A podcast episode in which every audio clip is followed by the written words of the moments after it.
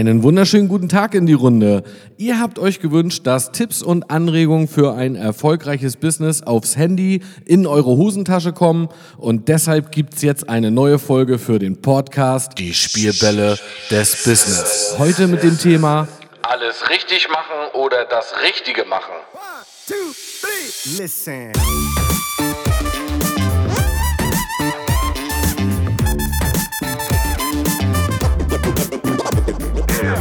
Herzlich willkommen zu dieser neuen Folge. Schön, dass du eingeschaltet hast.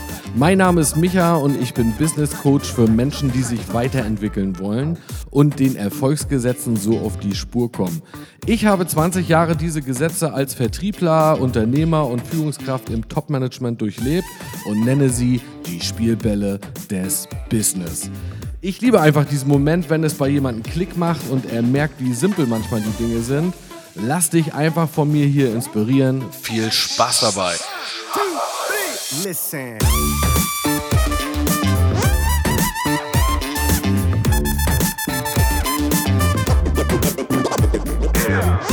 Krass, krass, krass, krass, krass. Und schon sind wir bei Folge 8.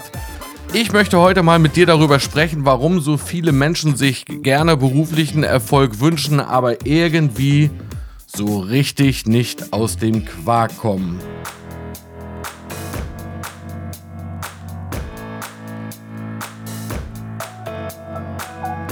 Wenn die Visitenkarten fertig sind, lege ich los.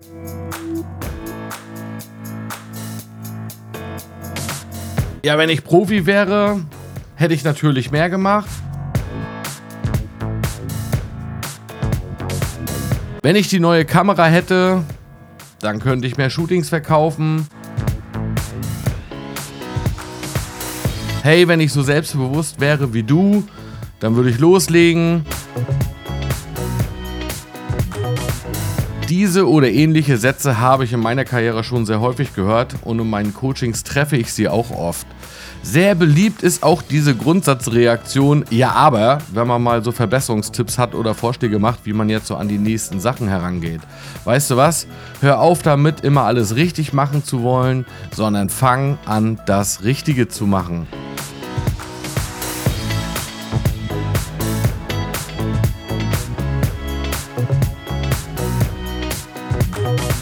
Sage ich dann immer. Und erzähle oft die Geschichte von der Wasserpumpenzange und meinem beleidigten Vater. Mein Vater und ich waren verabredet, um für Hannes, meinen Sohn, ein Hexen- bzw. Baumhaus auf Stelzen zu bauen. Wir hatten extra aus dem Wald so das Material für das Grundgerüst besorgt und so alte Schranktüren für das Dach, Nägel, Schrauben, ja, Dachpappe, das war alles organisiert.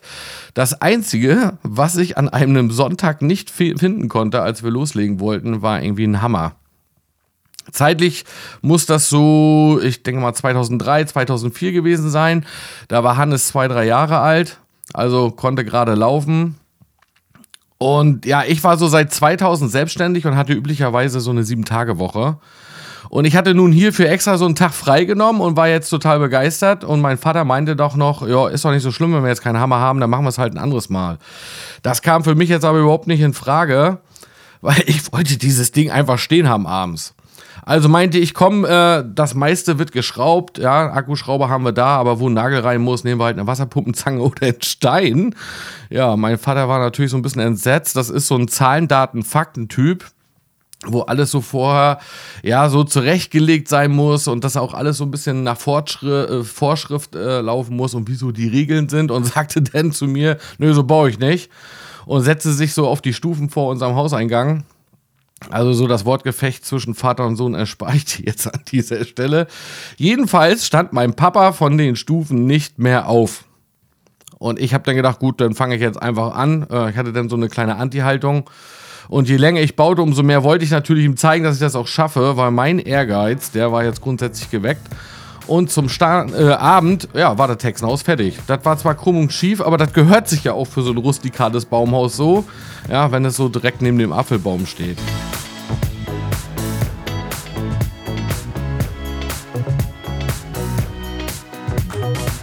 Ja, noch heute bringt uns diese Anekdote an sich zum Lachen, wenn wir so am, am Familientisch sitzen und über den Tag reden. Und ich habe eine wundervolle Familie und unsere Eltern haben uns immer unterstützt. Äh, und an dem Tag wurde an sich ein Ergebnis erzielt, weil ich einfach trotz aller Widerstände und Widersprüche einfach losgelegt habe. Ich sage ja auch immer ganz gerne, wer etwas macht, erzielt ein Ergebnis. Ja, und es muss ja nicht immer alles perfekt sein, um loszulegen. Ja, manche Fähigkeiten, die du glaubst, es haben zu müssen, um dann loslegen zu können, die bekommst du ja irgendwie beim Machen, ja, beim Tun. Und jetzt stellt sich natürlich die Frage, geht es hier um Effizienz oder geht es hier um Effektivität? Wenn man sich zu sehr auf die Tätigkeitsorientierung konzentriert, also Effizienz, dann kommt man meistens nicht ins Handeln. Und ich zeige dir jetzt einfach mal ein paar Beispiele oder erzähle dir ein paar Beispiele, was ich damit meine. Also Tätigkeitsorientierung, Effizienz oder Zielorientierung, Effektivität. Tätigkeitsorientierung, das sind so Menschen, die immer so auf die Tätigkeit sich fixieren ja, und wollen das äh, so genau und so richtig wie möglich zu machen. Also eben die Dinge richtig zu tun. Das ist denen wichtig, dass sie da nichts falsch machen. Das sind aber auch meistens Menschen, die dann natürlich Pflichten irgendwie befolgen wollen. Und das sind auch Menschen im Business, wenn ich sie treffe, die immer eigentlich mehr über Kostenreduzierung nachdenken. Wenn es aber um Zielorientierung geht, dann geht es ja darum, Ergebnisse wirksam zu erzielen, also effektiv zu sein. Also geht es dann nicht darum, die Dinge richtig zu tun, sondern die richtigen Dinge zu machen. Was nützt es, alles richtig zu machen, wenn ich die falschen Sachen gemacht habe? Also die richtigen Dinge zu tun. Ja, und anstatt Pflichten zu befolgen, ja, eher darauf zu achten, Ergebnisse zu erzielen und anstatt Kosten zu reduzieren, ja eher den Gewinn zu erhöhen.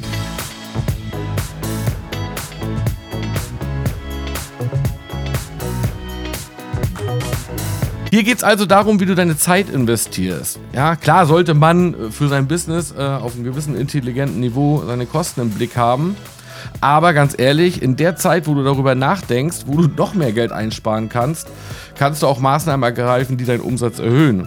Und da diese Maßnahmen ja aber meist mit unangenehmen ja, Handlungen verbunden sind, wie zum Beispiel neue potenzielle Kunden anrufen oder das eigene Umfeld auf seine Dienstleistung anzusprechen, verstecken sich dann viele halt immer hinter diesen Ausreden, dass etwas eben nicht geht oder dass man ja etwas nicht machen kann, weil äh, angeblich noch nicht alles beisammen ist. Ja, und dann fangen sie irgendwie an, Flyer zu drucken und warten noch, bis der letzte Satz auf der Homepage fertig ist oder ihre Facebook-Seite. Ja, dann wird vielleicht noch ein Haufen Kohle ausgegeben für irgendwie gelbe Seiteneinträge, Messen, Produktvideos und Werbeanzeigen um irgendwie das Google-Ranking zu verbessern, aber alles irgendwie mit der Hoffnung verbunden, dass sich dann ja äh, irgendwie Menschen auf dich aufmerksam werden und sich dann ja irgendwie melden uh, und sich dann für etwas interessieren, was du anzubieten hast. Weil alles andere wäre ja irgendwie Belästigung. In der Praxis ist es so aber nicht. Nur weil du etwas Gutes anzubieten hast oder was Perfektes oder was Tolles hast, das habe ich schon sehr, sehr oft äh, in meinen Unternehmercoachings halt kennenlernen dürfen. Dadurch äh, kommt niemand zu dir, weil das Überangebot ist ja da. Also du musst zu den anderen kommen, ja. Also Business, äh, erfolgreiche Vermarktung ist ja an sich kein Bringgeschäft, sondern es ist ein Holgeschäft. Du musst dir das Geschäft holen.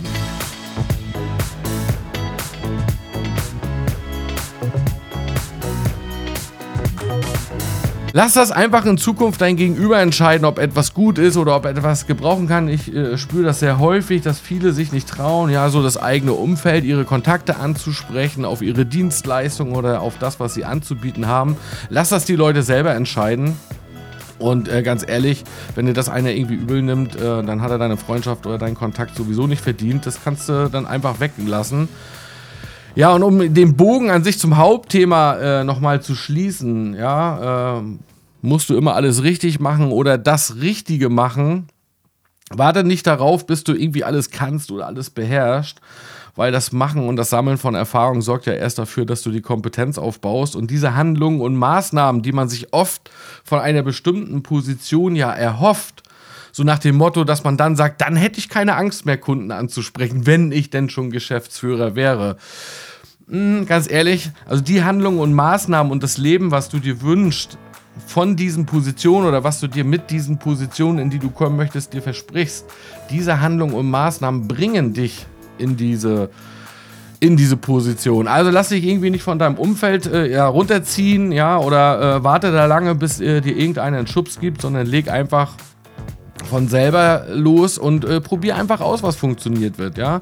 Erzähle jedem, was du anzubieten hast und du wirst merken, da wo du es am wenigsten erwartest, ergeben sich die besten Kundenbeziehungen. Denk mal nach. Herzlichst, dein Micha. Two, three, listen.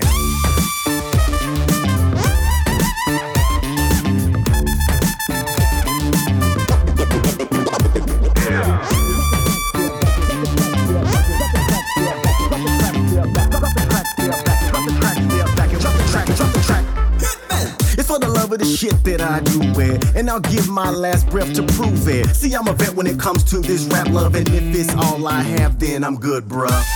Drop the track, step back and watch me do it. If you listen what I'm saying, I'll walk you through it. Jay Holmes, John Evie, all night, all day, ain't nothing to